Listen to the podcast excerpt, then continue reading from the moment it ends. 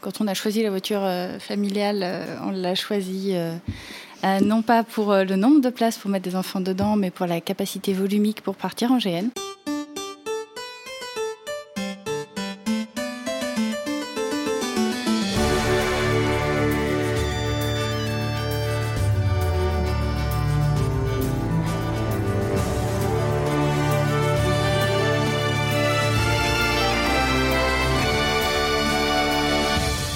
Salut à tous, bienvenue sur HRP, un podcast fait pour les génistes par des génistes. Aujourd'hui, on attaque la deuxième partie de notre épisode 15 sur la vie de camp. Après avoir écouté les expériences personnelles de nos super invités à ce sujet, il est temps de passer sur la partie roleplay. Alors, sans plus attendre, je laisse la place à Clémentine qui va amener tout cela avec brio. Euh, du coup, on a bien parlé de la vie collective. Je propose qu'on passe sur la partie roleplay. Et euh, donc la première question va être quelle est la place du roleplay dans ta vie de camp? Et du coup, Flo, je te propose de commencer. Euh, la place du roleplay dans ma vie de camp est essentielle, primordiale. Euh, et elle fait toute ma vie de camp en fait, parce que je fais partie de ces extrémistes qui aiment le roleplay de manière passionnée, du matin au soir. je prends très peu de pauses finalement dans mes moments je, prends très très peu de moments non RP. Et euh, du coup, le RP a une place euh, bah, de premier plan. Ok. Désolée pour les deux euh, qui rigolent dans le fond en train de manger des Mister Freeze. J'ai une très mauvaise idée. Euh, Guillaume, du coup, quelle est la place du roleplay dans ta vie de camp? Euh, bah, Je vais être un peu sur la même ligne. Euh, on, essaye d'avoir un jeu RP le plus, le, plus ininterrompu possible. Donc, bah, on essaie de l'avoir du matin au soir. On en est venu à mettre en place une tente HRP en fait, où justement dedans il n'y a mhm. aucun décorum. bon, déjà ça permet d'en économiser, mais ça permet effectivement d'avoir un, endroit où les gens savent que là, ils peuvent faire une pause euh, s'ils en ont besoin. Euh, bon, après, c'est un peu luxueux, mais, mais on, en, est, venu à ça. Après, je vais, je vais redire quelque chose que j'ai déjà dit, c'est que euh, le camp, ça reste quand même une image renvoyée et c'est une invitation au jeu. Donc à partir du moment où des gens se baladent dans le camp, où tout est fait pour que le, le, joueur comprenne que eux sont HRP, très peu de chances que ça soit une, perçu comme une invitation au jeu. Donc inversement, un RP qui soit le, tenu le plus possible dans le camp, euh, en fonction des, possibilités de chacun, euh, eh bien, ça sera bénéfique à tout le monde. Et encore une fois, ça permettra la continuité du jeu avec d'autres joueurs, etc. Donc le, RP dans le camp, c'est, j'ai l'impression de dire que ça, mais c'est très important. Euh, pas, par cette vertu-là d'avoir cette invitation au jeu permanente. Ok. Toi, Léonard Alors, je ne fais pas le jeu de quête.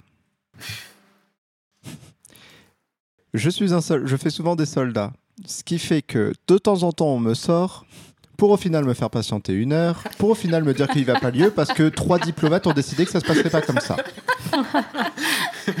ça, me rappelle quelque chose. Ce qui fait que si je n'ai pas de jeu de camp, eh ben je n'ai pas de jeu tout court. Euh, plus sérieusement, euh, le jeu de camp, vraiment, moi, c'est ce qui me, actuellement me drive le plus. En fait, c'est d'avoir des interactions avec les gens de mon groupe, c'est vraiment créer quelque chose de fort, quelque chose où on a vraiment euh, une union.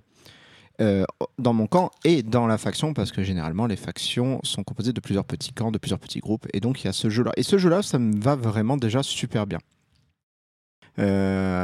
Et avec le côté militaire, le côté martial, eh ben, tu as beaucoup de façons de l'animer. Les entraînements militaires du matin, euh, les jeux de dés après, euh, les jeux de dés qui tournent mal, qui part après un entraînement euh, surprise au couteau. bref, tout ça qui fait que tu animes ton camp et donc c'est... En fait, légèrement ça, ça me suffit. Et généralement, le fait de ne pas avoir, de, de, pas éviter les quêtes extérieures parce que forcément ça va me séparer de mon groupe, eh ben, euh, je me concentre que sur ma vie de camp et mon, ma vie de groupe. Ce qui fait qu'on a des liens beaucoup plus forts. Ce qui fait que lorsque je perds quelqu'un, ben, euh, vraiment, euh, là, ça nous fout les, les rognes, quoi. Ok. Toi, Alex? Je rejoins Léonard sur le fait que moi, si on me dit Oh là là, voyageur, j'ai perdu mon marteau, je dis Bah, faut aller le chercher. Et ensuite, je m'en vais. voilà. je, je, je, ne fais pas ou Ah, très peu de quêtes, à moins que euh, ça ne concerne des, des trucs vraiment importants euh, pour mon personnage. Euh, du coup, j'ai tendance à aussi beaucoup aimer avoir une vraie vie dans mon camp euh, quand j'y suis. Sinon, de toute façon, j'irai chercher mon jeu RP dans d'autres camps. Euh, là, où je, là où je sais que ça se passera bien, où j'ai déjà des, euh, des connaissances, des trucs. Euh, mais au sein de mon camp, c'est important d'avoir une, vraie vie de camp. Par, contre, euh, je veux que le camp puisse aussi être un espace si des gens ont besoin de se mettre en off euh, par rapport au jeu, s'ils ont besoin de se mettre en retrait, parce que moi aussi ça peut m'arriver. C'est juste que c'est mieux de le faire dans un espace qui n'est pas trop utilisé du camp.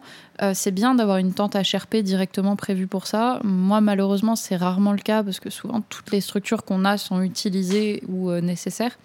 Mais euh, il, faut que ça, il faut que ça reste en fait un lieu de confort aussi parce que bah, c'est notre lieu de vie pendant le temps du GN.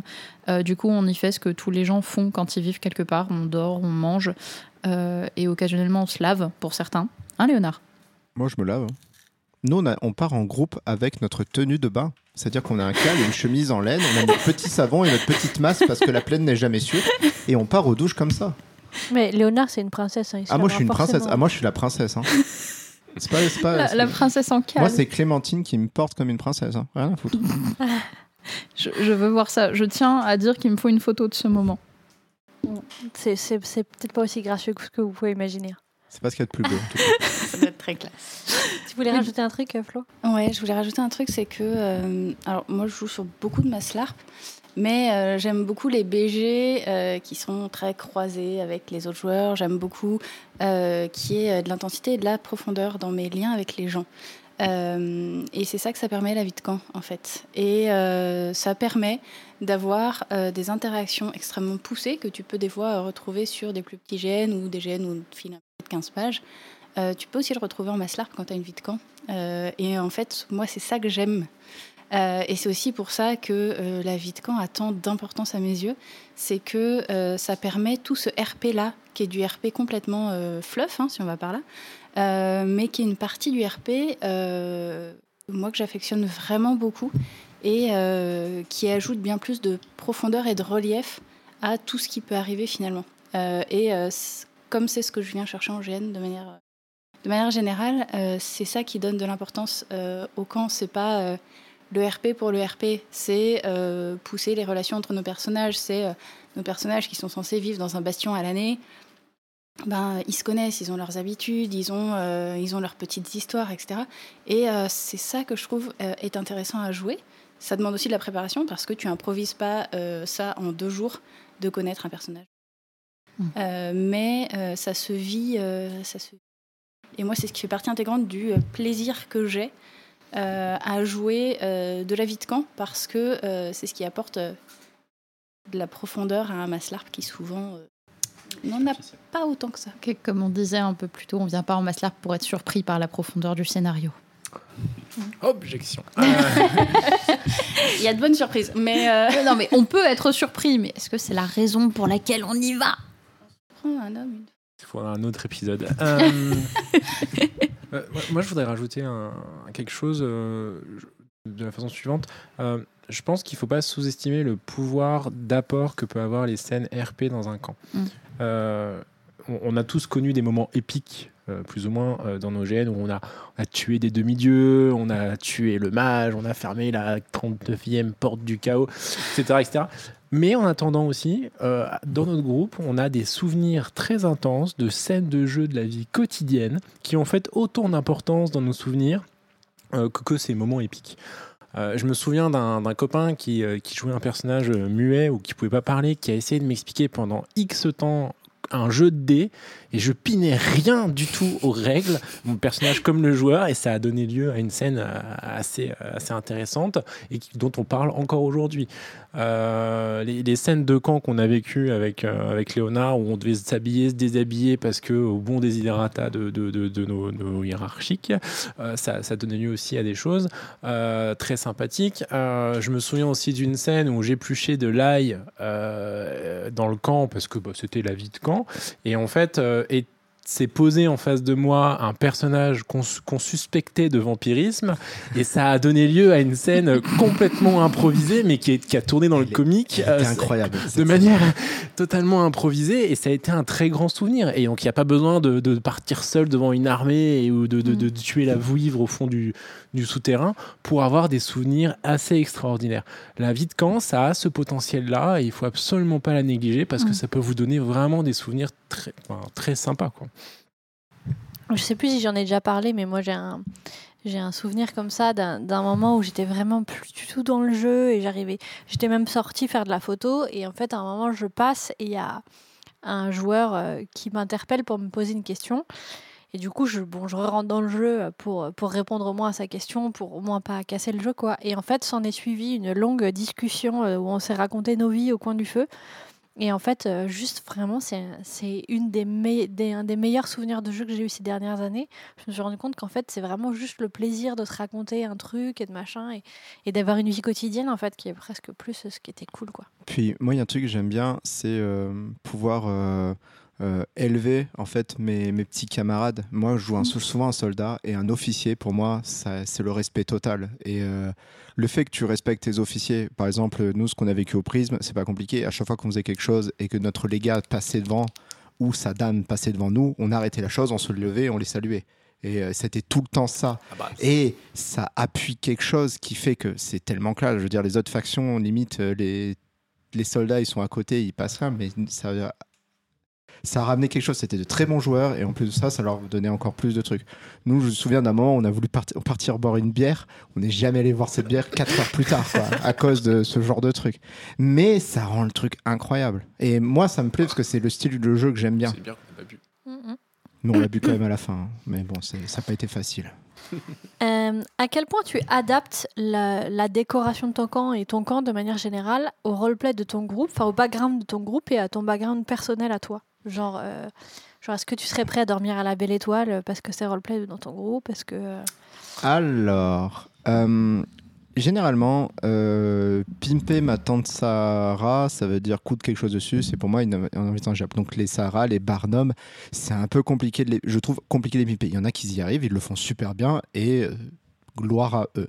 Euh, le problème, c'est forcément quand tu pimes trop ton matos, ça devient très spécifique et euh, tu peux pas avoir une Sahara pour chaque type de GN que tu pratiques, c'est impossible. Par contre, tu peux amener des choses, euh, des statues, des gris-gris, des petites babioles qui te permettent de te rapproprier le camp.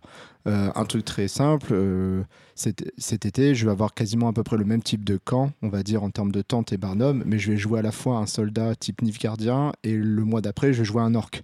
Donc forcément, je suis obligé d'un peu d'adapter un peu tout ça. Il y a des choses que je peux pas vraiment adapter comme les tentes Sarah. Je peux pas abîmer ma tente Sarah. J'ai mis trop d'argent dedans, ce Mm. serait dommage. Donc malheureusement, elle restera là. Ça reste toujours mieux qu'une tente Quechua. Mais on va essayer de pimper, on va dire, le l'endroit qui va être le décorum commun en fait. On va mettre des statuettes, on va mettre des gris-gris, des crânes, on va accentuer ce côté-là. quoi. Toi, Alex Eh ben, je rejoins ce qu'a dit Léonard. Euh, ça, arrive souvent euh, dans cet épisode. Euh, c'est que moi, c'est pareil. En fait, j'ai certains investissements que je peux pas vraiment me permettre de, trop modifier, comme ma Sahara. Par contre, je suis très douée pour trouver des alternatives pour donner à un camp l'aspect en fait culturel du truc auquel il est lié, avec des machins qui sont faciles à transporter, pas trop chers, pas trop complexes à trouver. Euh, ou en tout cas pour avoir des objets qui sont assez neutres pour passer dans différents contextes. Euh, je pense que mon objet de camp préféré à ramener, c'est, euh, tu vois, ces tapis de plage une place en paille que tu Mhm. peux acheter pour genre deux balles.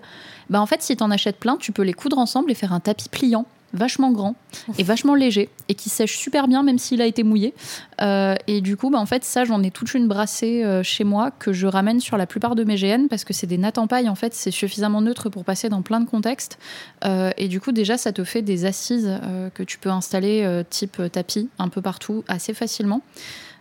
Et après, en fait, ça va être justement de, bon, bah, du coup, de, d'avoir plein d'objets chez soi parce que ça peut toujours servir pour la déco d'un camp qui fitterait dans ce contexte culturel très spécifique.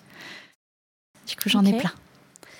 Toi, Flo euh moi, mon, mon salon en atteste chez moi. Euh, faire attention aussi avec la déco de gêne, que ça devient sa déco de salon. Parce que des fois, quand tu invites des normes, c'est très compliqué à expliquer. Ou des membres de ta famille en disant pourquoi ça? Alors, je te conseille les parents d'élèves à une fête d'anniversaire de tes mômes. Euh, Ah oui. Ceux qui te regardent avec des étoiles dans les yeux. Malheureusement, c'est souvent les papas un peu geeks. Euh, et t'as ceux qui ne comprennent pas du tout euh, ce que tu fais et ni pourquoi t'es déguisé toi-même. Bref. Moi, dans mon salon, il y a des mannequins avec des armures en cuir dessus. Euh, Au Ça, plafond, il y a des Legos. Euh, sur les murs, il y a des armes de GN. Euh, Il y a des cordes un peu partout, des palettes, des coffres. Parce qu'un coffre, c'est vachement cool pour Oui. ranger les plaids à côté du canapé quand t'as la place. Donc, je- moi, j'adapte beaucoup le décorum. Euh, je vais pas toucher à la Sahara parce que euh, bah, faut qu'elle puisse aller partout et c'est le pattern neutre de base, euh, mais qui va être euh, habillé, modifié, euh, etc. Euh, moi, j'aime beaucoup que ma tente soit semi-RP, RP sur le devant et HRP derrière.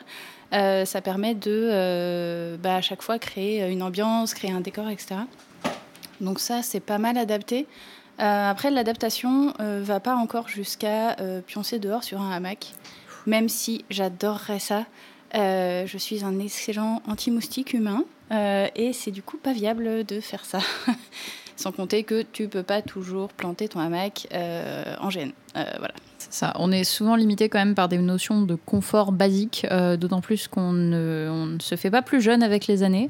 Euh, et, Je vois pas de quoi tu parles. Non, non, non plus. Je- J'ignore cette question.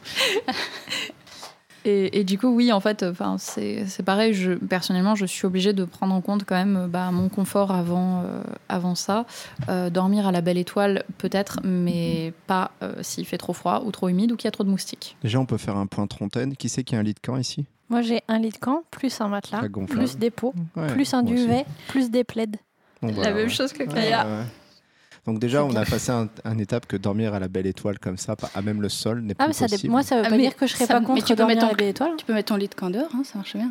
Ah non, à, même le là. sol. ça- Bah, Bah, moi, mets- j'ai un lit de camp avec En un petit matelas Ah oui. et par-dessus euh, des pots de bête. Moi, j'ai un Ouais. drap blanc euh, pile aux dimensions pour le couvrir et pour pouvoir cacher mes affaires dessous. Moi, mon lit de camp est dans la zone hors jeu donc, euh, de ma tente. Donc, euh, Ça, c'est ça, Ah, c'est moi. surtout ça. Euh, Ouais. il, il est dans cette il zone-là. est dans cette euh, zone-là déjà de base. C'est ça. Le, le problème de dormir à la belle étoile, c'est l'attaque de zombies. Quoi. Ça, c'est embêtant pour Oui, dormir. ouais. Donc en fait, c'est plutôt ça le, le- le souci. Après, les zombies peuvent aussi taper à ta porte de tente, hein, donc euh, Mm. le problème est le même. Oui, Ah. alors. Moi, j'aime bien dormir RP en réalité. Euh, et ça m'est arrivé de dormir euh, dans une capitainerie euh, sous, sous des plaids. Euh, mais c'est pas toujours possible en fait. Selon les camps dans lesquels t'es, c'est pas forcément possible de pioncer RP en fait. Par exemple, qu'est-ce qui fait que tu peux. Attends, on reviendra après, mais qu'est-ce qui fait que tu peux ne pas dormir euh, roleplay?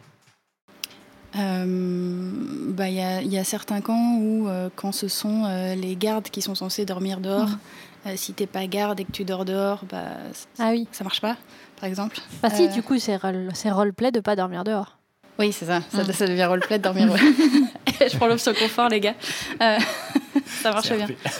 Je, je pense que ma nuit la plus euh, RP paranoïaque, euh, c'était avec un, un pote dans un dortoir. On était persuadé qu'on allait se faire attaquer dans la nuit, je sais plus pourquoi. Euh, on a dormi côte à côte, sa hallebarde posée entre nous deux, ma rapière sur le côté du lit et on avait chacun une dague sous l'oreiller. Alors, Ah ouais. moi, ce qui est drôle, c'est que quand j'ai commencé euh, le GN, euh, dans les règles, euh, rentrer dans la tente de quelqu'un pour le tuer, c'était OK. Et c'était, il n'y a pas de problème avec ça. Ce qui fait que pendant euh, mes années, jusqu'à que je passe faire mes études en Bretagne, le sommeil était quelque chose de très léger et souvent le lit était rempli d'armes. Et lors de mon premier GN que j'ai fait, c'était le, le deuxième camp du dragon, je crois, euh, où je suis rentré en jeu, j'ai commencé à mettre mes armes un peu partout dans mon lit.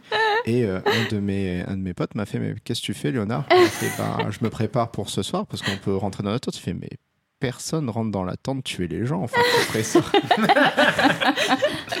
Là, c'est fait pour dormir, enfin. Et là, j'ai fait Ah bon? Incroyable.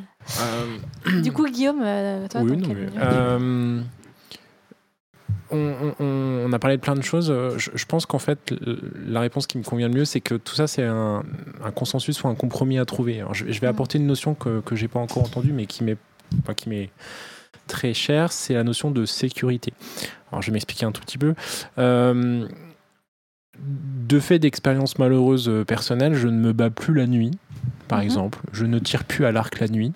Euh, et évidemment, on se bat pas au milieu des tentes. D'accord Oui. Du fait de la présentation, je vais peut-être avoir un problème- peu de problème pour parler sécurité, mais, mais c'est quand même important. Autre chose qui m'ennuie dans mon RP de camp, typiquement, c'est les gardes, les tours de garde la nuit.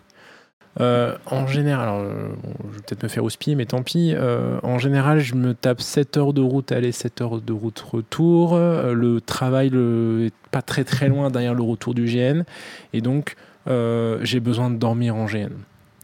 C'est triste, mais c'est une réalité. J'ai besoin de dormir. Et donc, je- comme j'ai des gens dans la voiture, bah en fait, je ne veux pas euh, les mettre en danger parce que je me suis mis euh, trois caisses pendant trois jours ou que j'ai euh, j'ai fait le con pendant la nuit pendant trois jours. C'est pas possible. Donc ça veut dire que bah, je joue pas la nuit déjà pour les raisons de sécurité, mais je joue pas la nuit parce que j'ai besoin de dormir et d'être opérationnel pour, pour les gens ou pour moi-même simplement pour le, le trajet retour. Donc ça veut dire que les gardes de nuit, qui est en fait un, un truc relativement important, parce que la seule fois où on l'a pas fait, on a eu 11 décès dans le camp. Euh, euh, et ben en fait je peux pas le faire ou je ne veux pas le faire plus exactement voilà donc et, et donc après là-dessus il y a- il y, a plusieurs choses qui peuvent rentrer en ligne de compte Euh, dormir à la belle étoile bah du coup ça m'intéresse pas parce que euh, bah en fait se faire réveiller par la horde de zombies bah ça m'intéresse pas Ou par euh, Euh, l'humidité. oui, Mm. oui, on, on s'y on s'y fait, mais, euh, mais les zombies, c'est plus, c'est plus tenace quand même. hein. Euh, et, et donc voilà, donc, donc ça veut dire qu'il y a quand même un, un compromis à trouver entre tout ça.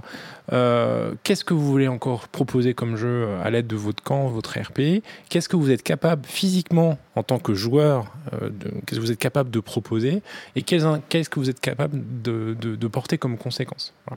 Bon voilà, ça c'est très personnel, mais ça, me- ça me semblait important. Après, pour répondre plus à la question, euh, Moi, moi, pour le coup, je peux rebondir pour les tours de garde. Il y a un GN dans lequel on... je participe aux tours de garde et je fais des tours de garde. Enfin, plusieurs GN où je fais des tours de garde, mais il y en a un qui est bien plus marqué que les autres. Et où, pour le coup, euh, on- a rempli un tableau Excel euh, avec, euh, oui, pour le coup, Excel. pour organiser les gardes de nuit, avec cette notion importante de combien d'heures de sommeil minimum vous avez besoin Mm. euh, d'être respecté et sur quel jour vous êtes dispo. Typiquement, les gens qui viennent de loin, euh, le dernier jour, ils sont pas dans les gardes de nuit parce que le lendemain, ils ont 7 heures de route à faire. faut Et- être nombreux pour pouvoir organiser ça. ça. comme ça. bah, et ça. du coup, ça a été organisé comme ça et ça a été plutôt bien foutu. Euh, et j'ai trouvé que pour une fois, c'était des tours de garde euh, organisés euh, intelligemment avec la notion de euh, toi, quel est ton, heure, ton nombre d'heures de sommeil minimum parce qu'on n'est clairement pas tous égaux Mm. euh, face à ça. quoi. Ou mettez une porte. Alors là, j'avoue. Ouais, alors euh, moi j'ai connu, enfin bon, bref, Ah, tu des, peux- des- des assassins invisibles qui passaient les murailles. euh, bon, alors on a Ouais, connu ouais, aussi c'est quoi. C'est vrai Ouais, qu'on les a connus. Bah oui. On les a tous eu, ceux-là. mais- Et le clan Naruto, ils sont comme ça. Voilà, super. ouais. On les euh, aime bien. Euh, donc après pour la- l'adaptation euh, du, du, du, du camp au background, bah, on va retomber sur un problème de logistique qui est en fait l'entreposage de toutes les cultures auxquelles on a ça. pu participer. Euh, donc clairement, c'est pas possible d'être au taquet sur toutes les cultures. Donc on en parlait un peu tout à l'heure en off. euh, enfin nous, on a choisi euh, la reproduction des, euh, des cultures dans lesquelles on s'investissait.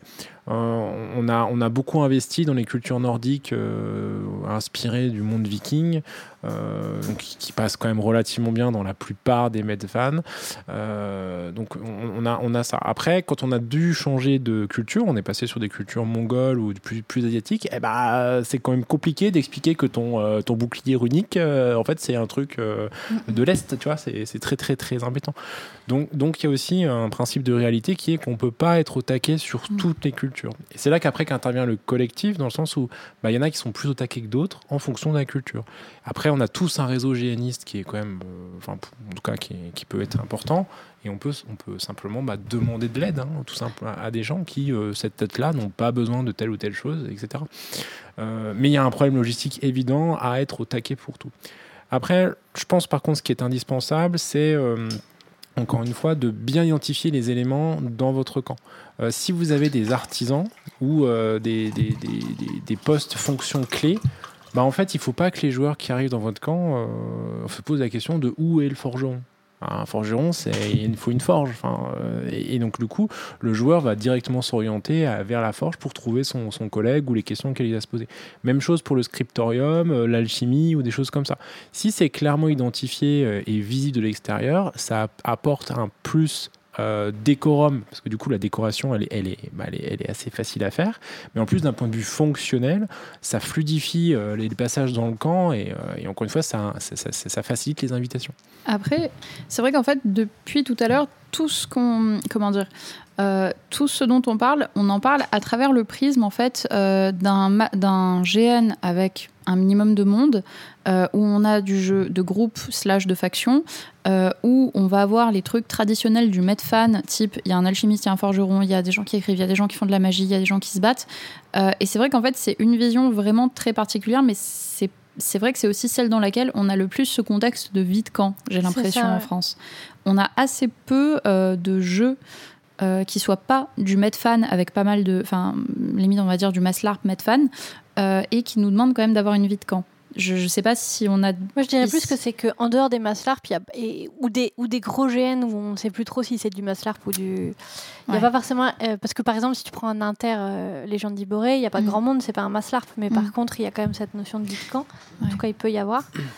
Euh, Je sais je pas, pense qu'en dehors de ces contextes-là, et surtout qu'il n'y a souvent pas besoin, et, euh, mais je pense qu'il y aurait un maslar post-apo, euh, euh, la question se poserait tout pareil. Quoi. Le, le Medfan, Mm. je pense, entre pas trop en ligne de compte là-dedans. Je pense que c'est plus le, la- le nombre de gens qui Et la fait durée différence.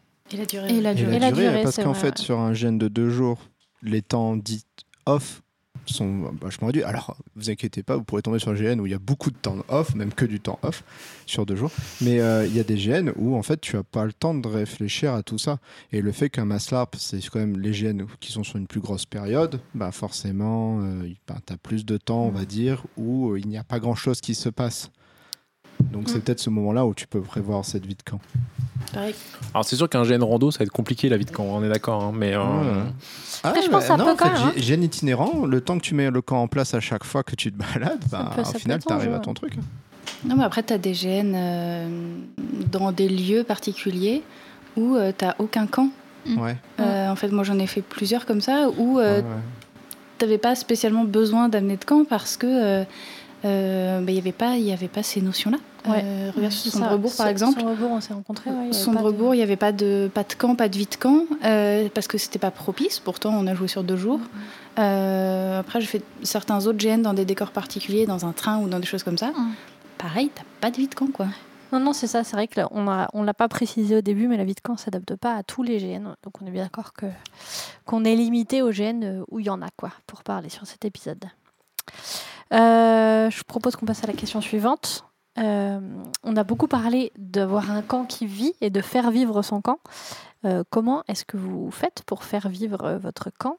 Et, si- et si vous n'y arrivez pas, est-ce que c'est un problème pour vous d'avoir un camp qui, qui n'a pas vraiment de vie particulière? Euh, Léonard, je vais commencer par toi, tiens. Qui... Euh, bah, moi, ça me pose quand même un petit problème, vu que, comme je l'ai dit plus tôt, c'est souvent là où je vais rester. Euh, donc, euh, comment je l'organise bah, En fait, ça dépend de dans quelle histoire euh, j'évolue et dans quel groupe j'évolue, en fait. Je pense que actuellement, soit je suis un personnage artisan et donc ma vie de camp se met autour de l'artisanat et donc je fais vivre mon camp grâce à l'artisanat en, créant du jeu avec ça. Du jeu, des problèmes liés à ce jeu, le fait que, ben, par exemple, être un alchimiste, ça demande au moins une explosion ou un, ou un départ de feu au moins deux fois par jour, sinon ce ne serait pas drôle. Sinon, tu fais mal ton travail. Sinon, je ferais mal mon job. Pourquoi on me paye?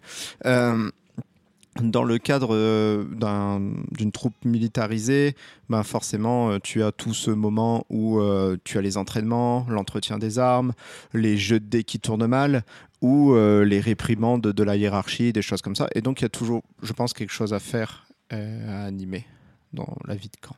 C'était Ok. ça la question, je crois. Je La question, c'est euh, comment est-ce que tu fais pour le pour l'animer? Ben, je l'animerai avec ce genre d'activité. Ou, chose que j'aime bien faire aussi, c'est aller voir les autres camps en off, proposer des interactions, voir comment on peut s'arranger pour créer euh, pour une créer petite des- embrouille, un petit truc comme Venez ça. vous entraîner devant chez nous, Ou se une, battre. une sombre histoire de euh, quelqu'un a traîné, a volé ma vache. Un, un- un truc tout con, mais le, le moyen d'en fait de créer du, du jeu avec les autres camps, en fait. Du moins dans, ton- dans les autres groupes dans ton camp. Parce que je trouve que c'est. Tu peux l'étendre ça et ce serait intéressant, ça permet de connaître les gens. Et euh, c'est assez cool parce que des fois, euh, euh, dans le cadre de ce qu'on fait à Kando, généralement on attire pas mal de problèmes. Donc généralement on nous tire pas mal un peu le- les oreilles, donc ça crée du jeu. Donc on peut, on peut discuter avec les autres gens et donc on a toujours quelque chose à faire. Ok. Euh, Lux?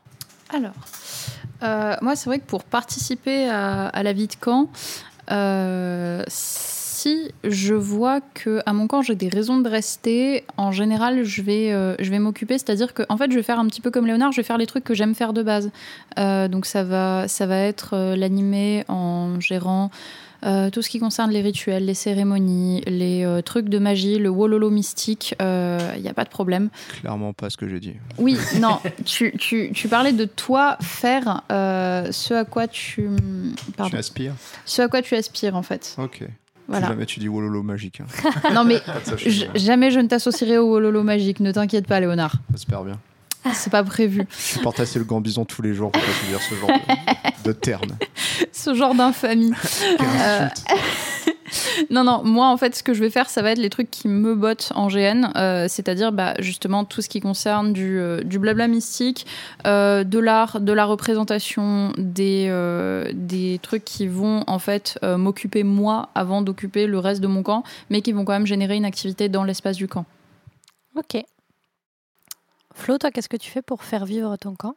Euh, pour le coup, ça dépend des camps. Euh, Il y a un camp où euh, je vais avoir un rôle d'officier, euh, aussi bien religieux que militaire. Donc là, on va être sur euh, bah, des revues de troupes, sur des prières du matin, euh, sur euh, des entraînements, ce genre de choses. Euh, on peut aussi partir sur euh, des histoires au coin du feu. Euh, ça arrive assez souvent euh, sur des champs. Euh, Il y a d'autres camps où, pour le coup, je suis plutôt du côté troupaille. Donc là, ça va être justement les jeux de dés qui tournent mal, l'entretien des armes, l'entretien du camp, etc. Et puis, il y a d'autres camps encore où là, j'ai plus des rôles de, de troubadour parce que je joue une danseuse. Euh, et donc, euh, je vais me mettre à danser, je vais sortir euh, des foulards, ce genre de choses, et puis essayer de mettre un peu, un peu d'ambiance comme ça. Après, moi j'aime bien raconter des histoires, donc tout dépend de où je suis.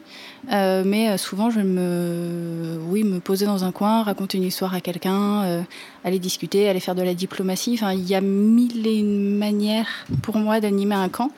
Et des fois, c'est juste ramener des gens qu'on a croisés dans son camp. Euh, bah, pour, euh, pour leur payer à boire de l'eau, souvent l'été parce qu'on crève de chaud. Euh, et ça permet de euh, discuter et d'avoir des échanges euh, ou diplomatiques ou euh, plus simplement euh, euh, culturels. Ok. Guillaume? Euh, oui, bah, je, je suis, je suis en phase avec euh, ce qui vient d'être dit. Euh, je pense qu'en fait, c'est plus simple qu'on ne le pense d'animer un camp. Euh, C'est-à-dire que si on regarde juste l'histoire de chaque personnage, en fait, s'il est là, c'est qu'il a une raison d'être là. Et simplement en, en mimant ou en faisant euh, sa vie quotidienne, vous allez animer le camp euh, aussi simplement. Euh, tout à l'heure, tu parlais d'entretien du camp. Déjà, ranger le camp, tout simplement. Que- que- en fait, c'est déjà de l'animation. C'est de l'animation. Vous allez chercher, on parlait tout à l'heure, on a déjà parlé de la corvée de, de, d'eau, c'est, de l'animation de camp. Euh, donc en fait, dans votre personnage, vous allez, on, peut déjà trouver des choses de la vie quotidienne qui, euh, qui peut simplement animer le camp euh, facilement. Après, comme je disais tout à l'heure, nous, dans, le groupe dans lequel je suis, on a, euh, on, a essayé d'avoir euh, un jeu du camp pour se protéger d'un mauvais GN. Et donc ça, ça passe par euh, un travail assez conséquent sur les backgrounds des personnages, et en particulier les, les, les- les personnages qui sont, les backgrounds qui sont croisés. Donc on passe des mois à euh, croiser les personnages, à croiser l'histoire, et qu'est-ce que tu as fait à 10 ans, et qu'est-ce que tu as fait si, quand est-ce qu'on s'est... Voilà, on, crée deux, deux vies euh, qui sont... euh, bah, qui, en fait, qui ont vécu, deux personnes qui ont vécu ensemble, et donc avec des événements majeurs. Et simplement des fois se remémorer des éléments de BG, bah, ça suffit en fait à, se raconter une histoire. J'ai souvenir d'une discussion au coin du feu où en fait on est parti de ce qu'on avait écrit. Finalement c'était pas assez précis donc il a fallu qu'on brode en improvisant euh, au coin du feu parce qu'on avait des invités qui étaient là. On, bah, euh, on avait la chance d'avoir des, joueurs un peu expérimentés. Ça s'est très bien passé. On a eu une super discussion et ça nous a duré euh, extrêmement longtemps. C'était un petit peu alcoolisé, mais, euh, ça s'est bien passé. Et ça a donné lieu à une scène très sympathique de RP dans le camp, en plus avec des joueurs qui n'étaient pas de notre groupe. Donc, et c'était pas très compliqué. Je veux dire, on n'a pas fait appel à des monstres, des monstrueux, des matériels monstrueux, très. On a juste rappelé les BG qu'on avait écrits ça suffisait.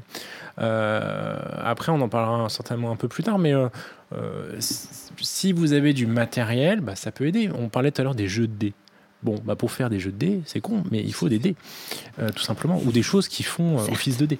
D'accord Si vous les avez oubliés, hein, bah, c'est plus compliqué. Les, jeux, on parlait de maître femme, les jeux médiévaux, l'avantage c'est qu'ils demandent très peu de matériel. Donc en fait, vous pouvez en avoir plusieurs, vous jouez avec des cailloux euh, blancs et noirs et vous pouvez animer un jeu très facilement. Donc voilà, donc la vie quotidienne, vos BG, un peu de matériel pour sortir un peu du cadre, et puis après, euh, bah, l'artisanat. L'artisanat, euh, ben, vous travaillez sur votre panier en osier, vous travaillez sur votre forge, bon, bah, ça va animer le camp direct. La troupaille, c'est facile, euh, entre guillemets. Euh, l'entretien des armes, s'habiller, se déshabiller, en soi, c'est déjà une activité de camp. Euh, et, voilà, et vous mettez tout ça ensemble, et eh ben en fait, votre camp, il est déjà vivant. Les champs de Je viens de me rappeler d'une de mes activités préférées pour animer un camp. sortir une planche à laver que j'ai en bois chez moi, sortir une bassine et laver les torchons ou les chemises. Pas mal, pas mal. C'est hilarant. Même un peu de couture. Moi, je sais qu'il y a eu des moments, j'ai dû réparer d'autres choses. Et en fait, le fait que tu le couds, ben, on peut pas demander d'être. T'es pas en jeu, t'es es mm. dans le jeu, t'es en train de coudre ton équipement qui a été abîmé.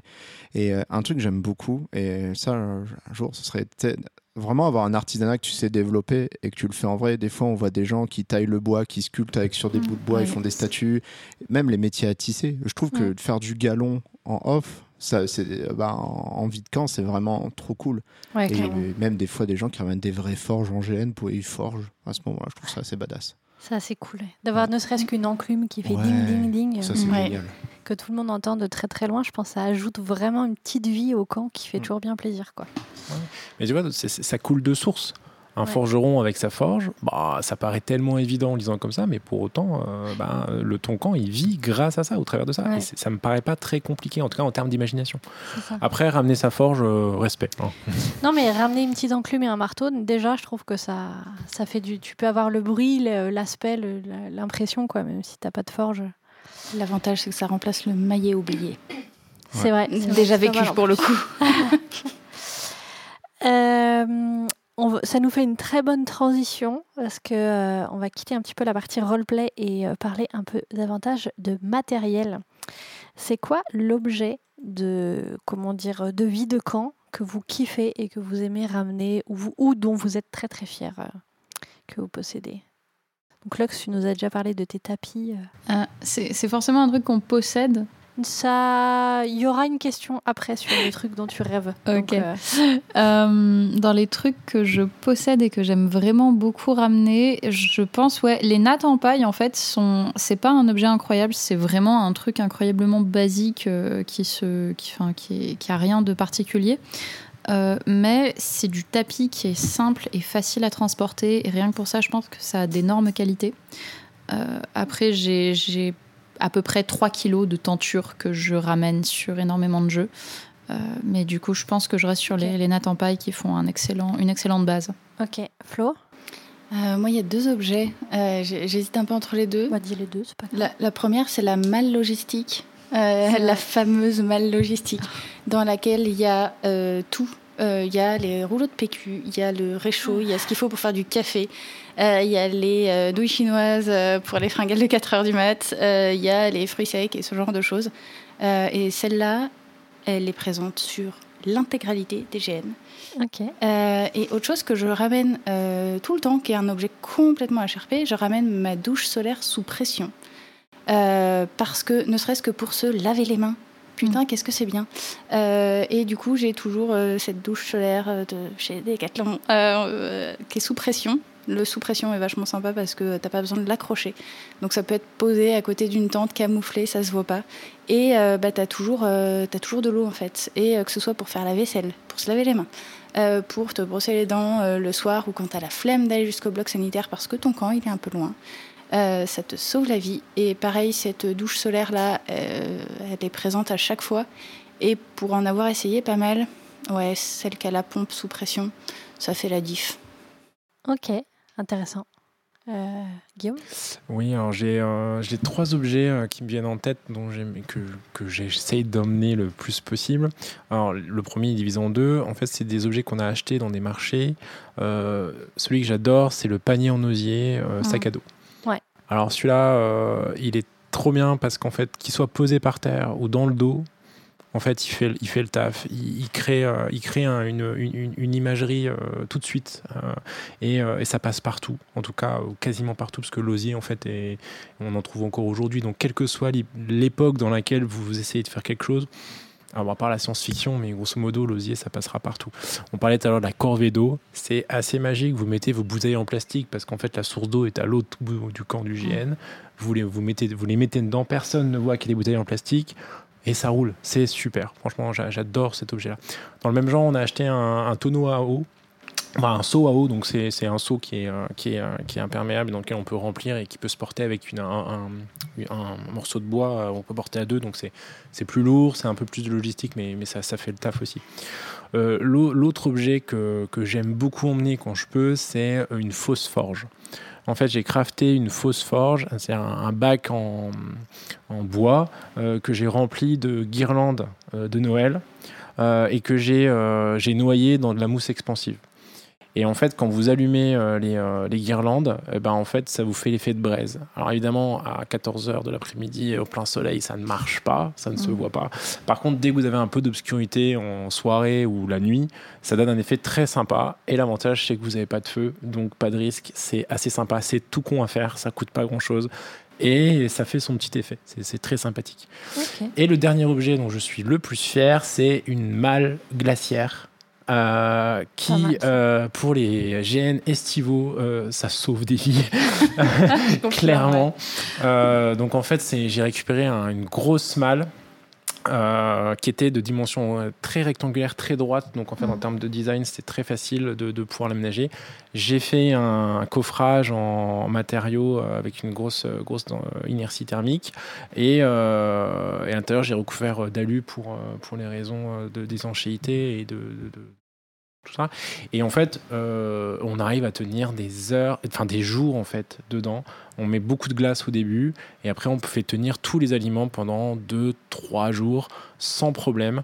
Euh, en plus, euh, elle est très grosse, donc on peut s'asseoir dessus. Donc c'est un élément de GN dans le camp qui passe complètement inaperçu, qui est multifonctionnel.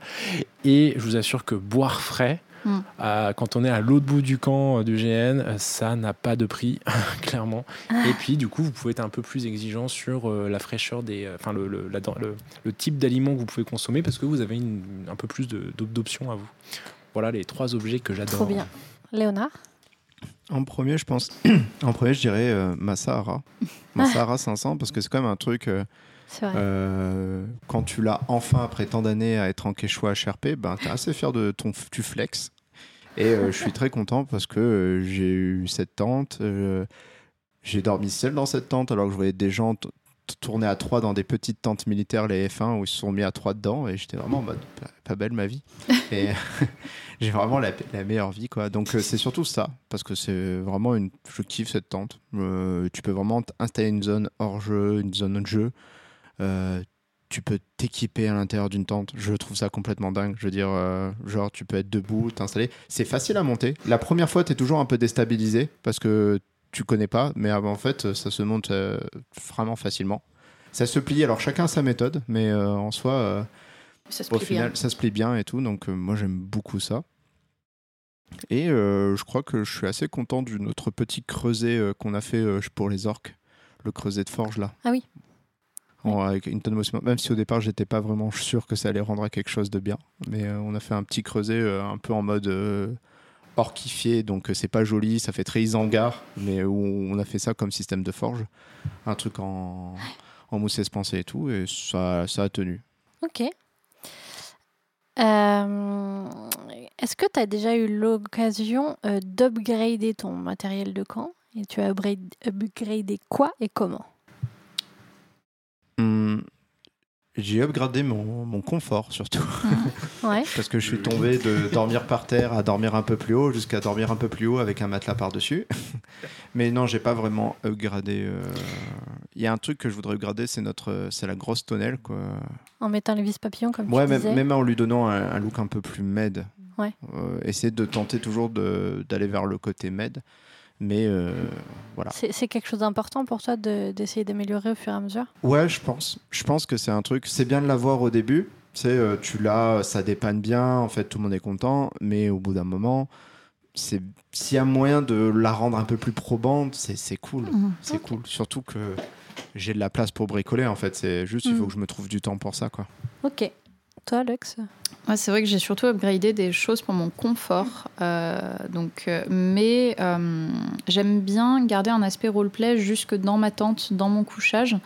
Ce qui fait que du coup, je dors sur un lit de camp, mais il est recouvert d'un tissu blanc pour faire en sorte qu'on ne voit pas justement toutes mes affaires moches cachées dessous. J'installe des, des tapis qui passent un peu en jeu dans ma tente. Ma manière de me doucher, s'il n'y a pas de douche sur le GN, elle est RP. Euh, par contre, un truc que j'ai pris l'habitude d'emmener et qui a vraiment beaucoup contribué sur mon confort personnel, c'est un miroir, genre un vrai grand miroir de salle de bain euh, que je trimballe à chaque fois maintenant. Et euh, ce miroir risque la mort à chaque GN, mais franchement, c'est worth. Ouais. C'est Voilà. vraiment quelque chose qui te qui t'être bien. Mm. Ok. Flo? Euh, oui, moi j'ai upgradé la Sahara avec l'achat d'une chambre pour Mhm. aller dedans, euh, qui te sauve la vie quand euh, il y a des moustiques et qu'il fait chaud et que tu veux ouvrir, euh, et que tu es une cible facile. J'ai upgradé le couchage en rajoutant un matelas sur mon lit de camp. J'ai rajouté une, un portant pour mettre les fringues après Ah, avoir fait trop de gêne sous la pluie. Parce que euh, tu mets toutes tes fringues dessus, notamment à sécher, et c'est Mm. pas mal. Et c'est pas mal aussi pour les armures, euh, parce que ça prend une place dingue, les armures. Euh, voilà, après, euh, j'ai encore du matos que je n'ai pas upgradé et que j'aimerais bien upgrader. Genre quoi? Genre le, le réchaud. le réchaud pour faire le thé et le café, parce que ça, c'est quelque chose que je fais sur tous les GN et que j'aime beaucoup faire, et que j'aimerais rendre RP, en fait. Ouais. Alors, dépendamment de, de comment tu veux faire ça, j'ai pu tester euh, un- une pièce d'équipement qui avait amené des joueurs euh, énorme cœur sur eux sur mon dernier GN. C'était une Kelly Kettle. Euh, C'est-à-dire qu'en fait, c'est une, une bouilloire qui fonctionne avec une dose de combustible ridicule. Euh, genre, tu as besoin d'un- d'un peu de bois sec et d'une poignée de feuilles, basiquement, pour la faire fonctionner. Et elle te fait bouillir un litre d'eau en quelques minutes. Ah, intéressant. Et c'est vraiment fantastique. On note la recommandation. Ah ouais, c'est C'est- clair. Lux, elle a toujours les bons plans. Mais en fait, c'est une bonne idée le présentoir pour l'armure, ne serait-ce que pour mettre le gambison, des trucs comme ça Ouais, que jeter par terre. Et puis ça fait très classe. Tu rentres dans ton camp, t'as ton armure qui est prête, t'as plus qu'à enlever ton Mm. équipement, te le mettre dessus, ça fait un peu stylé quand même. Et quand tu dors euh, dans la même Sahara entre gens en armure, Ouais. ça évite, tu sais, ce fameux tas où euh, t'enlèves ton armure en même temps. Non, non, non, c'est pas ça. T'enlèves ton armure en même temps et t'as une espèce de lasagne avec euh, un morceau de plate métallique, un morceau de- d'armure en cuir, euh, un morceau. Et euh, bon, ça, c'est toujours très drôle le matin quand, quand tu te réveilles, mais euh, c'est vachement plus sympa sur le présentoir. euh, Mhm. ça, Ouais. ça Ouais, marche c'est bien. classe, ça. Toi, quel euh, upgrade tu as pu Euh, bah, des choses qui ont déjà été dites, euh, le lit. Euh, le lit a été upgradé, euh, clairement. Toujours le premier truc qu'on upgrade le lit. Euh, en termes de RP, euh, bah en fait, ouais, les présentoirs, les racks à armes, les, les mannequins pour les armures. Franchement, ça classe. C'est vraiment quand, quand tu as deux ou trois mannequins où il y a toutes les armures dessus, ça donne un petit côté euh, classe quand même au camp. C'est quand même sympathique et c'est extrêmement pratique pour retrouver ses affaires. Donc il y a quand même une double fonction qui est, euh, qui est très sympa. Euh, autre chose qu'on a upgradé aussi dans le rangement de tente pour retrouver ses affaires, c'est une penderie. On a vrai. équipé la Sahara d'une penderie et euh, franchement, ça aide. Déjà, les affaires sont pas étalées euh, partout dans la tente, sont rassemblées au même endroit. Euh, quand on joue plusieurs, jou- plusieurs personnages, qu'on doit justement alterner un peu les tenues, bah, c'est clairement un plus. Euh, en plus, il y a des choses qui sont relativement robustes et qui peuvent se démonter facilement, donc on peut trouver quand même des choses adaptées. Euh, ça, ça c'est pas mal.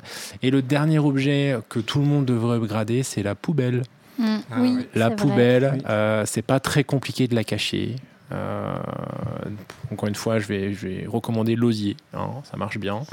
Euh, on en trouve de toutes les tailles, tous les prix, et, ça fait, c'est facile à cacher. Et du coup, on peut euh, indiquer la poubelle aux contrevenants qui amènent du plastique dans le camp quand il en a besoin. Pour les poubelles aussi, il y a un truc qui marche bien, c'est et qui prend pas de place. même quand tu pars faire un gène en, train et en sac à dos, c'est cette espèce de sac en, sac filet en maille. En jute Non, non, non. Un truc, euh, truc de la machine à laver, là ça ressemble un peu au truc de la machine à laver, mais tu sais, ça fait sac en, maille, euh, en filet, quoi. Mmh. Vraiment, ça fait filet. Et tu fous un sac poubelle là-dedans, tu mets le sac autour, mais personne voit que c'est une poubelle. Mmh. Le, la partie filet, je sais pas, mmh. te cache la vue que c'est une poubelle. Ah Et moi, j'ai toujours une poubelle comme ça à l'intérieur de ma tente. Personne ne voit. Enfin, je montre la poubelle, je fais mets ça dans la poubelle. Où ça? Bah, le, le, sac filet là. C'est évident. Euh, mais du coup, c'est que le camouflage passe bien. Je sais pas comment. Euh, ça doit briser l'effet plastique. Mais ça passe bien. Euh, on en a un peu parlé, mais on va voir s'il y a des, comment dire, des choses qu'on n'a pas évoquées sur le stockage et le déplacement du matériel. Ah, je, reviens sur un objet. Oui. justement, je sais pas. C'est alors un objet que mon ex avait, c'était les malles de, les malles de voyage qui transportaient les robes. Et en fait, c'est une mmh. énorme mmh. malle que vous pouvez déplier et en fait, vous avez tout un. Et je vous avoue, c'est très très clair. Je ne sais pas si ça existe, ça doit maintenant acheter neuf, ça doit coûter vraiment très très cher si vous Même ça en brocante. En brocante, ça coûte une blinde. Ça coûte une blinde, mais c'était un gros flex quand même. Il faut se dire, c'est vraiment un truc trop classe. Moi, je suis intéressé par la question suivante de comment tu transportes ce genre de choses. Eh ben, en plus, tu la transportes vide, évidemment. Mais non. ah, ça, c'est le problème des mâles. Sans va revenir justement. Les... Moi, je la transporte pleine. Ah, oui, bah oui évidemment. le volume est limité dans le transport, mais euh, du coup, voilà. Mais les choses dedans, pour après les sortir, pour pouvoir transporter les trucs et les remettre dedans. Ah, mais on est, on est d'accord que plus c'est gros, plus on en met. Hein. Donc, bah, du coup, euh, il y a un compromis à trouver. Quoi. Non, faut juste avoir des remorques. Non, mais. Et des potes. Avec des bras. Non, mais on, on, va pas se mentir que, enfin, comme on disait, la vie de géaniste est une éternelle fuite en avant. non, mais si je prends un véhicule plus gros, ça ira. Moi, je, je, rêve de mon utilitaire, mais je sais très bien que quand je l'aurai, ça suffira pas. Et je commencerai à dire, oh, un camion, peut-être, ça serait bien. Un attache remorque. C'est ça. non, mais euh, le, stockage et le transport sont d'éternelles fuites en avant euh, dans nos vies de géanistes, euh, où on passe notre temps à chercher des moyens de stocker plus et de transporter plus. Récemment, j'ai acquis un nouveau meuble et je l'ai immédiatement rempli de plates parce qu'il me fallait un endroit où la ranger. C'est exactement l'objet de la question. quelles sont les solutions que vous connaissez pour le stockage et le rangement Louer un box, vendre un rein. Et le déplacement des affaires? Alors, je, veux bien prendre la question, j'ai déjà abordé le sujet la dernière fois. Ouais, Est-ce que tu as parlé que tu avais un local Bon, mm. la, solution euh, que tout le monde a mis en œuvre, c'est le stockage chez soi. D'accord C'est euh, Vous avez euh, normalement la chance d'avoir un toit, vous stockez chez vous, puis ça déborde en fait à un moment donné. donc vous faites du tri, vous essayez de ranger comme vous pouvez. ça, on l'a tous connu. La solution que, dans laquelle nous on a été, parce que ça, ça marche qu'un temps, c'est vraiment le stockage collectif. si vous avez la chance d'avoir une asso, si vous avez la chance d'avoir vos potes de GN pas très loin, euh, il y a quand même beaucoup, il y a quand même beaucoup d'offres euh, aujourd'hui euh, de stockage. Donc, on parlait de box ou de garage ou de choses comme ça. ça s'étudie un peu. Il y a une étude de marché à faire, mais mais franchement, ça vaut le coup. dans le sens où bah, vous vous y mettez à plusieurs, vous vous déchargez chez vous. des fois, c'est que ça fait du bien aussi au moral. Euh, c'est aussi une occasion de ranger votre matos euh, dans votre nouveau, votre nouveau local. Et euh, en plus, vous le mettez plus facilement à disposition du collectif, encore une fois. si vous êtes parti en voyage, bah, en fait, les, vous ne pouvez, pouvez, pas faire le GN. Bah, en fait, vos copains qui ont accès au box ou au garage bah, prennent ce qu'ils veulent et puis, et puis ils roulent. Quoi. Donc, c'est à regarder. C'est à regarder. Ok. Quelqu'un a une autre solution de... Oui, alors nous, on a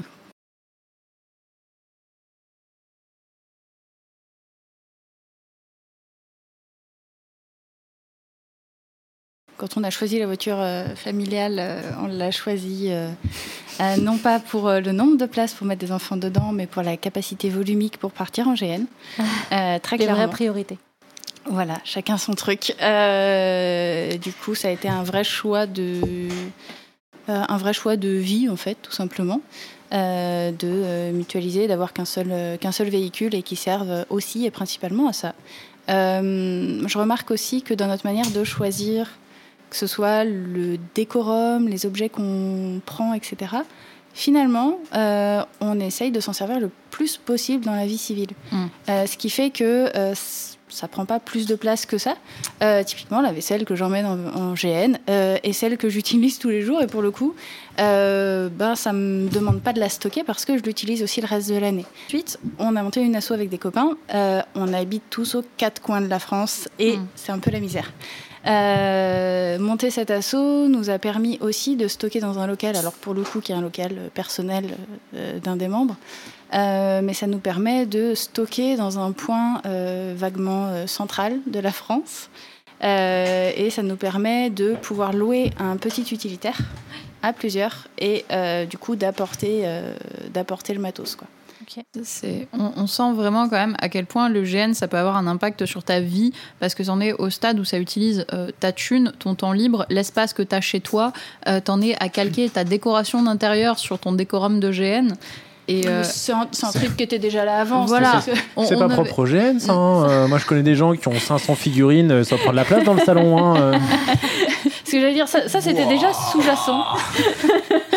ça, pour le coup, c'était sous-jacent. les, les, décos un peu chelous, un peu pirates, un peu tout ça. c'était déjà là avant. On n'est plus à ça près. pourquoi les faire dormir dans un garage? Après, pour ce qui a besoin de dormir dans un garage, parce que je vais pas mettre des crânes partout chez moi, ni des membres ensanglantés découpés. Je vois pas ce qui m'empêche de mettre des crânes partout chez moi. C'est ce que j'ai fait. Mes enfants. On a des enfants. Euh, ah oui. Les cauchemars la nuit. Euh, On veut dormir la nuit. Du coup, ça, c'est rangé ailleurs plutôt. Quand un peu plus grand. Euh, est-ce que vous avez. Oui, tu voulais peut-être te dire. oui.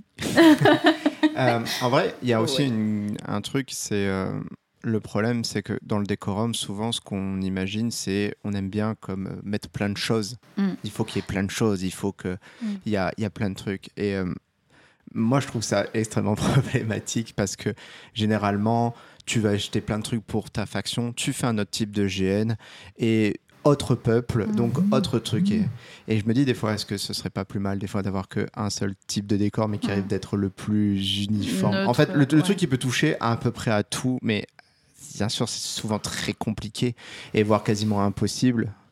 Mais du euh, neutre et tu le pimpes avec une ou deux pièces bien. Ouais, oui, je, ça. mais je trouve que c'est vraiment des fois, c'est t'as envie d'être euh, proposer une vraie expérience immersive, mais le problème c'est que ça va prendre énormément de slots dans ton dans ton dans, dans un premier temps dans ton stockage perso avant d'avoir la chance peut-être d'avoir des potes pour faire un espace collectif sachant que cet espace collectif peut à tout moment partir en vrille parce que ben, tu as des potes et que ben, des fois, avec le, avec le temps, les mauvaises, des mauvaises histoires, des mauvaises choses, cela peut se compliquer.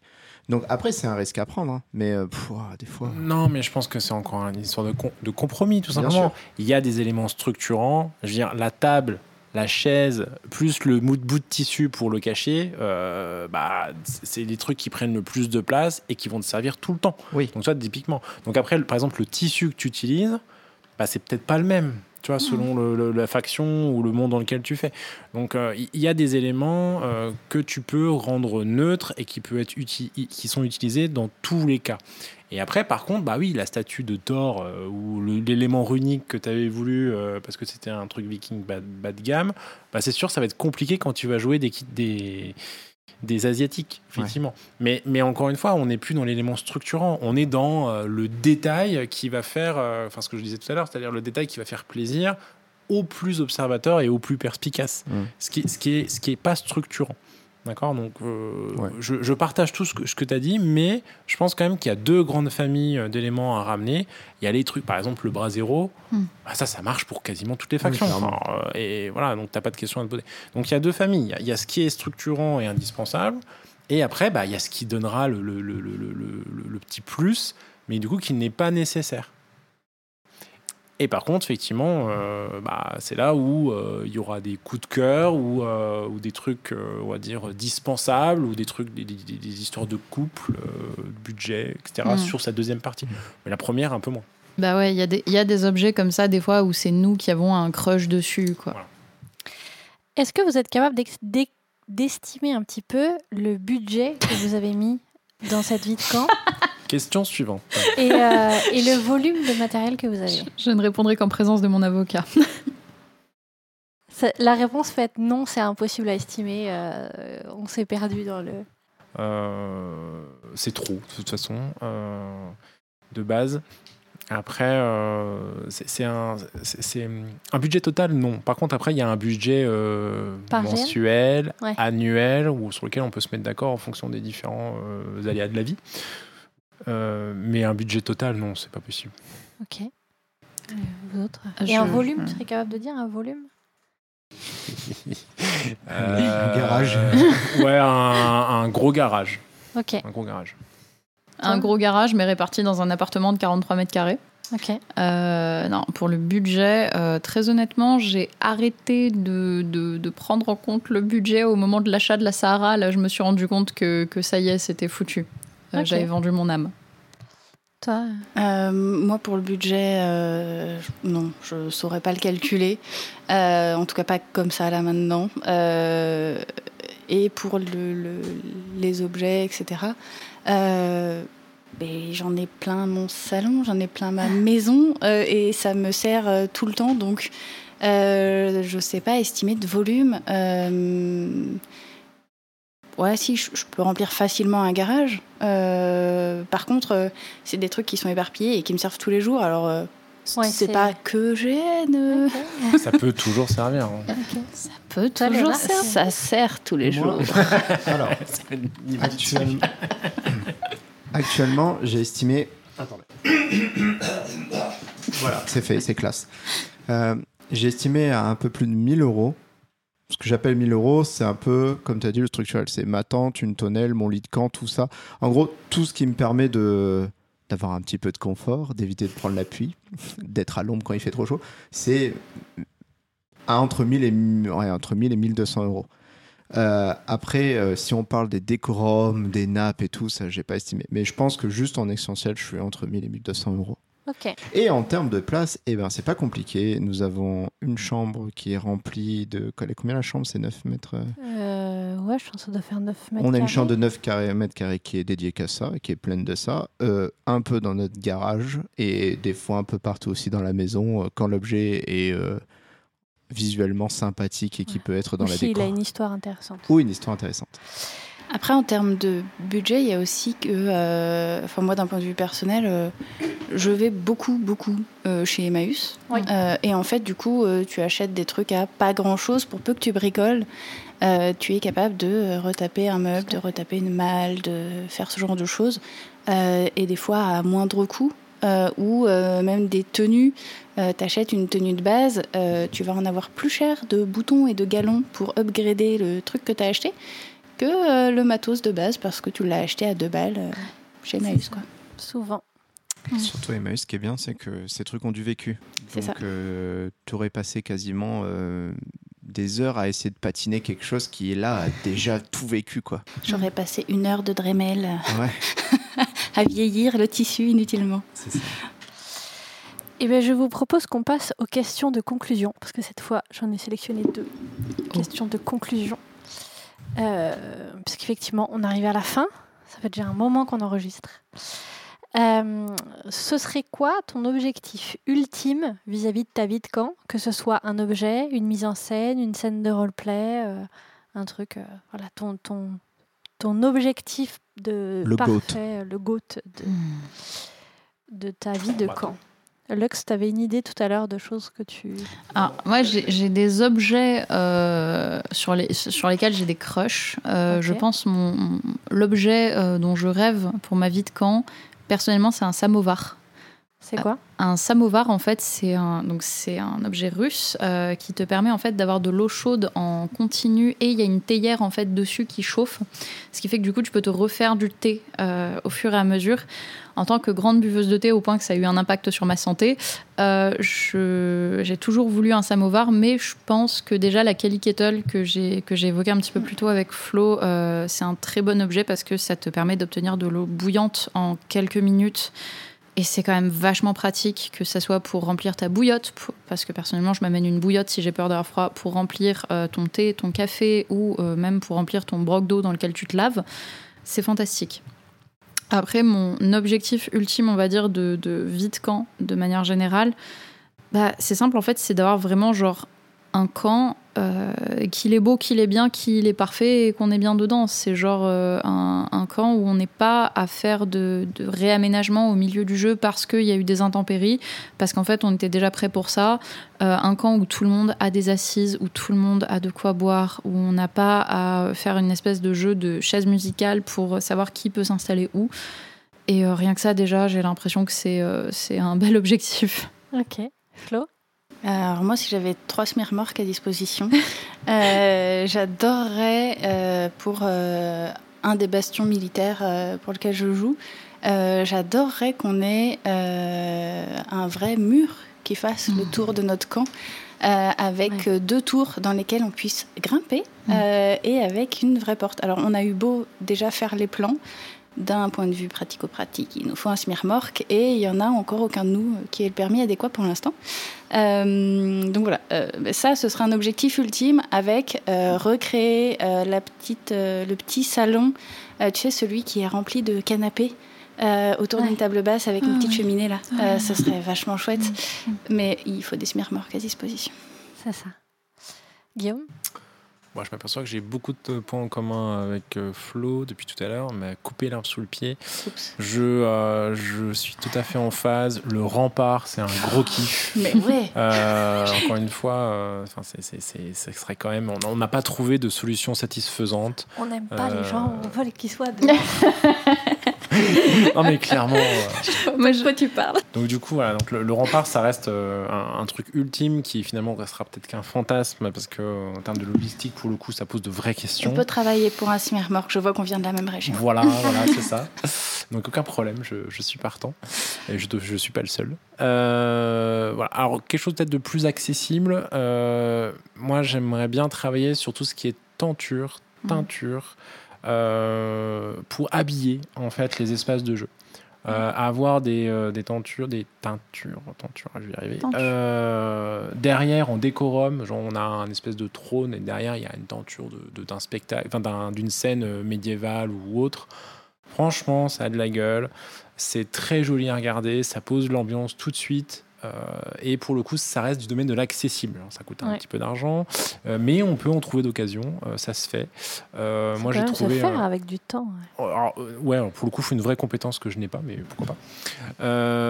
Mais, mais je suis déjà tombé sur les occasions qui étaient très très alléchantes et finalement avec un budget qui rentrait dans le domaine du raisonnable. Bon, après, du coup, bah, ça reprend de la place, il faut la transporter, etc. Mais, euh, mais ça, ça habille un camp tout de suite Ouais. euh, et ça prend du volume tout de suite. Enfin, je c'est- c'est très sympa tout de suite. Euh, L'autre chose qui m'a toujours fait rêver, et pareil, je suis pas le seul. À un moment, on a, on a trouvé une tente Sahara qui, euh, en fait, n'avait pas de côté. Les côtés étaient détachables. Je sais pas si je me fais bien comprendre. Il y avait le sol, pas de côté, puis le cône.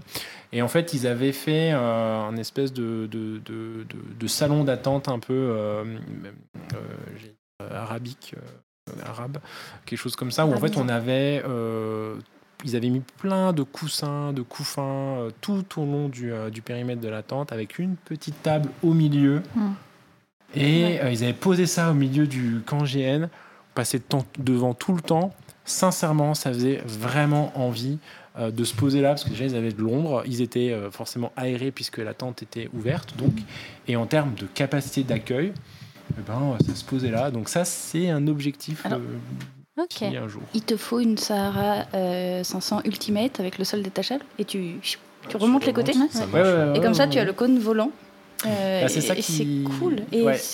Et ça serait Nous, faisable on a fait une table que- ronde euh, avec un trou au milieu, en deux parties, avec juste euh, deux petits crochets. C'est l'objectif que je veux me faire Clac. été. Et tu, euh, tu as ta table ronde autour du mât Ouais, central. la table Ouais. autour du mât central. Alors, Accroché à l'anneau au-dessus. Puisque tu abordes le. Et ça, c'est très cool. Voilà, et puisque tu abordes le sujet, moi en termes de capacité de stockage, j'ai l'intention de faire la même chose, seulement avec une poulie, de pouvoir le remonter au plafond. C'est-à-dire J'aime que tu as une nacelle en bas euh, qui fait donc le tour du, euh, du pilier.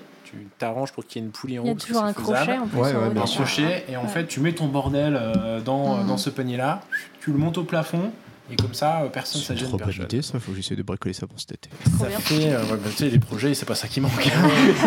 Alors, est-ce qu'on peut programmer un atelier craft euh, Ça, ah bah sûr, ça c'est peut. possible, oui. Voilà, en termes de, de, de, de kiff. euh, Trop bien. Euh, Léonard? Alors, moi, je vais faire euh, un peu différemment de tout le monde. Il est vrai que je suis très fan de l'idée d'avoir un bastion démontable. En fait, arriver à un Maslarp, monter des remparts tout autour et des tours avec les majeurs levés en disant haha. Putain, on va encore dire qu'à HRP, tout le monde est. Ouais, mais c'est trop cool. En vrai, un système avec échafaud et euh, remparts bois et tout, avec des tours, mais pouah, on veut dire, euh, même tu restes tout le temps à l'intérieur en fait. Clairement. Et euh, On n'aime pas les gens. voilà, pour bien leur faire comprendre euh, où ils en sont dans leur vie, quoi. Mais euh, et en, en plus court terme, ben, en vrai, ce serait euh, là de bien réaménager en fait ce que je possède. En fait, euh, trouver des moyens euh, de réaménager ben, ma, ma Sarah, comme l'histoire de cette table sur le pilier central, parce que j'ai un collègue qui l'a réalisé et quand j'ai vu ça, j'ai dit mais c'était devant moi depuis le début, pourquoi je l'ai pas fait? Et aussi d'upgrader en fait ce que j'ai comme ma tonnelle pour la rendre un peu plus maide et moins euh, tonnelle, quoi. Ouais. Et la rendre aussi rapide à monter et démonter. Est-ce que tu as un conseil à donner aux nouveaux joueurs pour leur euh, bonne gestion de camp et d'organisation du camp? Hmm. Je dirais de actuellement euh, essayer de, ben, de faire au mieux avec ce qu'ils ont en termes de capacité. euh, De faire avec ce qui. ben, je dis ce que je dis souvent. Faites ce que vous êtes capable de faire avec les capacités, les ressources que vous avez. On va pas. Je vais pas vous demander de faire un truc. Faites juste le nécessaire pour que on puisse vous dire ok c'est pas c'est pas la mort. Genre cette fameuse toile mise sur la quechua euh, mettez quand même des petits euh, des petites barres en fait euh, pour séparer votre tente de la toile parce que quand l'eau va sur la toile elle appuie sur la tente et l'eau passe à travers et, et chais. Mais en gros faites toujours au mieux avec les ressources que vous avez quoi Mm. je vais pas vous je vais pas Mm. vous tenir en rigueur je vais pas vous mettre un serment on n'a pas tous le même budget on n'a pas tous les mêmes temps pour accorder à ça l'espace et tout mais au moins essayer de cacher la misère c'est vraiment ce que je, je demande Ok. Et, euh, faites- mon conseil plutôt et puis faites au mieux, mais euh, ne laissez pas une personne tout faire, en fait. Ouais, c'est- c'est- j'allais envoyer là-dessus. C'est très bateau, mais tant pis. Et on l'a dit à plusieurs reprises, mais en fait, ça commence par la communication dans le Mm. camp. Mhm. Euh, on a parlé de fichiers Excel, on a parlé de, de groupes, etc. Enfin, il faut ça, si vous voulez un camp qui tourne, bah, il faut que ça soit un- encore une fois un collectif. Si jamais euh, il y en a 10 qui euh, se font chier à avoir un camp génial et puis qu'il y en a un qui fout le bordel, ben, le camp à la fin il marchera pas. Donc en fait, euh, la communication c'est essentiel. Et puis après, ben, il faut faire, euh, il faut faire ce que vous pouvez et surtout pas vous mettre une pression que vous ne Mm. serez pas capable d'assumer. Euh, c'est pas le but non plus. Euh, on a dit tout à l'heure, le camp c'est un outil, c'est pas une finalité. C'est très important pour tous ceux qui sont autour de la table, mais euh, le but du jeu, c'est enfin le but d'un jeu, c'est de s'amuser. D'accord? Mm. Si le camp ça devient une source de contraintes trop forte, bah c'est que c'est pas là que vous devez mettre vos efforts. Euh, moi, je dirais, n'hésitez pas à demander, en fait, euh, tout simplement aux autres gens du camp. Ils ont souvent des choses à prêter si jamais il y a besoin. Euh, Alors, demandez avant le GN, c'est c'est plus pratique en général. Euh, et sinon, quand vous débarquez dans un groupe que vous connaissez pas, etc., euh, ça peut être pas mal ça coûte pas grand-chose d'amener un sac poubelle. Euh, et si vous pouvez amener un verre vaguement RP, euh, même si c'est un truc acheté, je sais rien, moi, un truc en grès ou peu importe. Ouais, le grès. Ça passe partout. c'est ça. Un, un verre, une assiette, c'est cool déjà. Et, et le sac poubelle. En, en vrai, ça sauve des vies. Euh, Prenez-en deux. Quand il pleut, ça peut aussi servir d'étanchéité pour les godasses. Mettez vos chaussettes, vous mettez Mm. un sac poubelle, vous mettez vos chaussures, et ben au moins vous allez passer euh, la fin de la journée au sec. Ok. Moi, Il y je- avait aussi un truc, Ouais. j'ai oublié de dire, euh, dans les trucs cool, c'est euh, un système avec des batteries à décharge lente, en fait, pour mettre la lumière dans le camp et faire de la lumière en série dans tout le camp. Euh, vu que de toute façon, si c'est l'été, euh, finito les flambeaux. Euh, j'ai vu qu'il y avait des grosses batteries et on peut mettre plein de petites lampes partout avec un système, bien sûr, mais ça, ça, ça, c'est classe quand même. Moi, je vais donner mon avis aussi parce que je fais ce que je veux. Allez, vas-y. Euh, moi, je pense que ça, ça, ça rejoint un petit peu ce que disait Flo, mais euh, je pense qu'il faut se dire qu'on y va tous progressivement. Mm. Ça, mais par contre, bah, en fait, quand on débute, ce qui est important à garder en tête, c'est que bien sûr, on fait tous progressivement, mais il faut pas venir gâcher le travail de ceux qui, euh, qui sont allés plus loin. Donc, c'est pas parce que vous n'avez pas les moyens d'acheter une tente Sahara que venir en Quechua, euh, c'est OK, euh, surtout sans la décorer. Par contre, ce que vous avez tous à disposition, c'est du, de la main-d'œuvre. C'est-à-dire que si vous n'avez pas le temps de, de, si vous n'avez pas le temps ou l'argent d'avoir une tente Sahara, bah, peut-être que vous pouvez demander à dormir dans une tente Sahara, mais que bah, vous allez aider à monter le camp. Peut-être que vous n'allez pas avoir la possibilité de ramener euh, des tonnelles, des tables, des machins, mais par contre, bah, vous, vous pouvez sur place euh, aider à ça. Et moi, je pense que faut pas négliger cette ressource-là euh, qu'on a. C'est quand on, quand on commence au début, ça ne veut pas dire qu'on doit commencer tout seul. En fait, C'est- Mm. c'est toujours dans un groupe. Et du coup, commencer au début dans un groupe, c'est juste déjà filer un coup de patte, quoi. Voilà. Moi, je pense que c'est à pas perdre de vue. Et nous arrivons à la fin de cet épisode, après de longues heures d'enregistrement. Euh, je vais vous demander, est-ce que vous avez une petite recommandation pour nos auditeurs? Que ce soit un artisan, un livre, une ressource, n'importe quoi? Euh, bah Alex, sauf Euh, si tu veux que je passe à quelqu'un d'autre. Non, bah, euh, du coup, je vais, je vais vous recommander du coup l'atelier du Goupil Maroquinier, euh, qui est un artisan cuir qui fait bah, des choses assez diverses, euh, mais très sympa. Euh, ça tombe pas dans un écueil que, avec lequel moi j'ai du mal en termes d'artisanat de cuir, c'est-à-dire que les, les produits sont, ont déjà un aspect patiné euh, quand il les fait, et moi je trouve que c'est vachement chouette. Euh, et du coup, il prend, il prend occasionnellement des petites commandes et sinon, il fabrique euh, pas mal d'objets, euh, souvent avec des inspirations historiques très rigoureuses. Ok. Léonard? Bah moi, je vais recommander un podcast euh, qui n'a rien à voir avec le GN, mais euh, on sait souvent qu'on a besoin de musique ou de personnes qui parlent pendant qu'on crafte, donc euh, c'est toujours pla- ça fait toujours plaisir. Et le podcast s'appelle C'est plus compliqué que ça. En fait, euh, c'est un, une personne qui va un petit peu débunker euh, ce qu'on a sur l'histoire, euh, sur des grands mots, événements de l'histoire qui sont même parus dans nos bouquins quand on était petit et qui au final ne sont pas si vrais. Et donc, il met un peu la lumière dessus et un peu rend à César ce qui appartient à César, quoi. Moi, je vais euh, recommander euh, des artisans espagnols euh, qui sont sur Etsy, Etsy. Donc, ça s'appelle El Marqués euh, Larp. Excusez mon accent, ça se prononce pas comme ça. Euh, je les aime bien parce qu'en fait, ils ont euh, une offre de euh, création et personnalisation de, de petits blasons en cuir qui, sont, qui sont très sympas parce qu'on peut leur faire Oh faire oui. tout ce qu'on veut.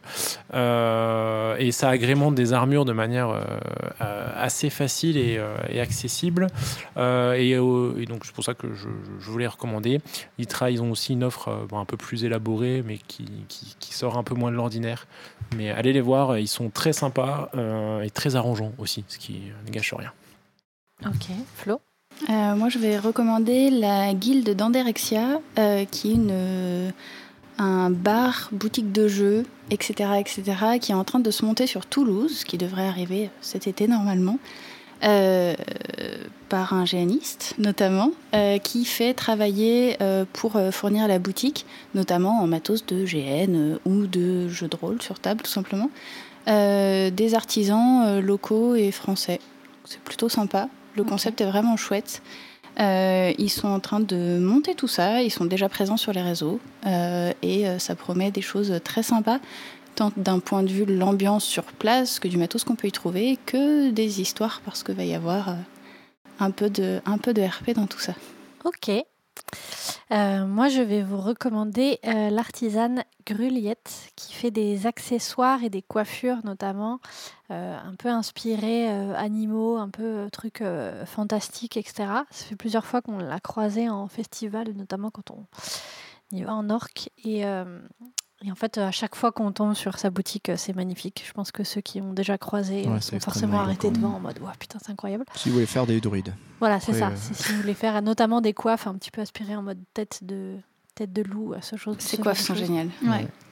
Ça, ça vaut son prix, mais c'est vraiment tellement on l'a beau que croisé, si, vous a- si vous avez un personnage qui, euh, comment dire, euh, où ça a du sens d'avoir ce genre de choses, je pense que ça vaut le coup de, de- de mettre les sous là-dedans, quoi.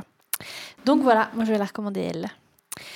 Et, euh, ben, c'est la fin. Euh, je vais commencer par vous remercier, chers invités, euh, pour votre présence et votre partage d'expérience. Merci aussi aux auditeurs pour votre écoute. Ça nous soutient beaucoup. On espère que cet épisode vous a plu et n'hésitez pas à nous faire des retours ou à réagir à ce qu'on a dit. C'est toujours appréciable et puis ça nous permet un petit peu de, de, nous, comment dire, de nous améliorer au fur et à mesure. Euh, N'hésitez pas à vous abandonner, à vous, abonner. N'hésitez pas- Rendez-vous à ce moment-là. Rendez-vous. Abandonné, merde.